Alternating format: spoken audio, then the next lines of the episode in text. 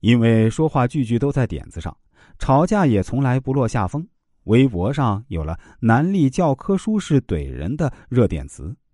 但是在现实生活中，这种解气的话我们总是很难说出口。要么是满肚子的话不知从何说起，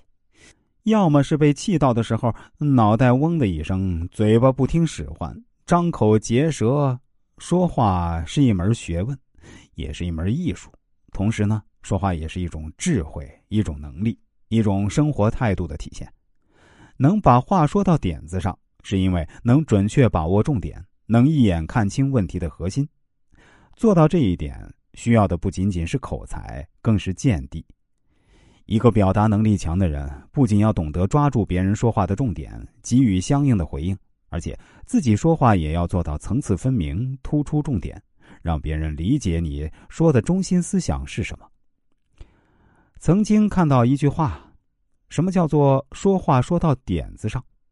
这个点指的就是位置，而这个位置呢，指的就是跟主题相关的重要内容。如果一个人说着说着不知不觉就跑题了，说一些似是而非的内容，让人摸不着头脑，那么他通常在三个点上犯了错误。第一是对主题没有明确的把握，比如开会讨论到一件进展不顺利的事儿时呢，往往就会有人开始诉苦，一会儿说市场变了，生意越来越难做；一会儿说客户要求太多，自己很努力却得不到认可。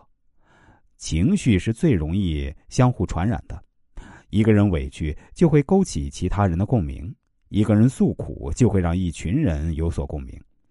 这个时候，整个会议就很容易变成吐槽大会，就像南丽的继母，一说到某件事儿他做的不好，就开启哭诉模式，说自己辛辛苦苦伺候这么多年，家里啊一点地位都没有。原本大家要讨论的话题呢，已经被情绪带走了。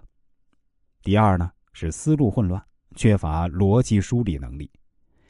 有时候遇到一些销售人员介绍新产品时，用了很多听起来很厉害的专业名词，但是听的人不明白这些跟自己有什么关系，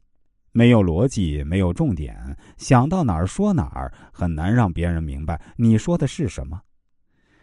第三是想说的主题和内容太多，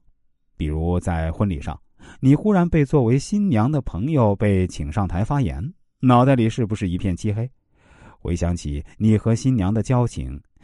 新郎和新娘交往过程中跟你晒过的恩爱、吐过的槽，从何说起呢？